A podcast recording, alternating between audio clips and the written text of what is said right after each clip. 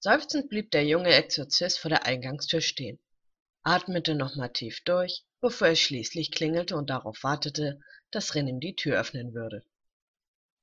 Es dauerte nicht lange, bis ihm dieser mit einem breiten Grinsen im Gesicht öffnete und Suguro mit sich in die Küche zog. Ich bin echt froh, dass Yukio bei Takara kocht und wir unsere Küche nutzen können. Das ist sowas wie Heimvorteil, plapperte Rin gut gelaunt vor sich hin, was Bonn etwas stutzen ließ. Wie es schien, freute sich der junge Halbdämon auf ihren gemeinsamen Tag. Oder wohl doch eher auf das Kochen. War es doch schließlich so sowas wie ein Hobby von ihm. In der Küche angekommen, ließ Rin seinen Partner los und begab sich zu einem Schrank, aus welchem er zwei Schürzen fischte und eine davon dem Älteren in die Hand drückte. Diese gehört Yukio. Ich denke nicht, dass er was dagegen hat, wenn du sie dir leihst, meinte er und legte sich selber eine hellblaue Schürze um. Kurz blickte Suguro zu dem grünen Stück Stoff in seiner Hand und seufzte.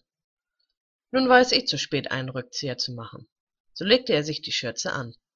Doch noch bevor er sie hinter sich zusammenbinden konnte, spürte er schon Rins Hände an seinen eigenen und wie dieser sie zwei Schnüre auf seinem Rücken zusammen verknotete. sie steht dir, lachte der Halbdämon und präsentierte ihm mit dieser Geste seine spitzen Zähne. Hm, mag sein, er fand den Fummel alles andere als schön. Eine Schürze verband er nun mal mit einem Mädchen und mit keinem Kleidungsstück, was er für sich selbst aussuchen würde. Seufzend trat Bonn an die Arbeitsplatte und hob eine Augenbraue an, als er die Zutaten erblickte. Hm, was kochen wir denn? fragte er Rin, der ihn wieder angrinste. Nun, ich habe mir gedacht, wir kochen was Einfaches. Und was einfach jeder mag, sagte er und beobachtete Suguru, welcher eine Vanilleschote anhob und daran roch, bevor er sie zurücklegte und mit seinem Blick wieder auf Rin richtete. Und was soll das genau sein? wollte er dann wissen und verschränkte die Arme vor der Brust. Na, Pudding! Etwas, was alle lieben und mit angenehmen Erinnerungen verbinden, meinte Rin und drückte Suguro den Messbecher in die Hand. Und wir backen dann auch noch ein paar Biskuits dazu, sprach er weiter, als Suguro die Packung Mehl anhob. Hm, gut. Also nur damit das klar ist. Ich habe noch nie gekocht. Also erwarte nicht zu viel von mir, stellte er klar, damit Rin sich später nicht beschwerte. Kein Problem.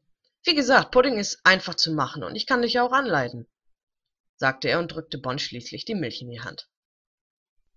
So, wir brauchen 500 Milliliter Milch, sagte er dann und beobachtete, wie Bon die weiße Flüssigkeit in den Messbecher fließen ließ. Als er dann die gewünschte Menge erreichte, stellte er die Packung wieder ab und blickte zu Rin. Das gießt du jetzt bitte in den Topf. Dabei deutete Rin mit dem Finger auf den Herd und schraubte selber dabei die Milch zu. Suguro trat, was ihm gesagt wurde, und blickte wieder zu Rin. Weiter? fragte er dann und sah, wie der Jüngere an ihn herantrat. Jetzt kommt der Zucker und der Vanillezucker dazu. Und für einen besonders leckeren Geschmack habe ich ja noch die Schoten geholt sagte er und reichte Bonn einen Esslöffel. Seufzend nahm Bonn diesen entgegen und schnappte sich den Zucker. Kurz zuckte er mit den Schultern und begann, das süße Gift in die Milch zu schaufeln.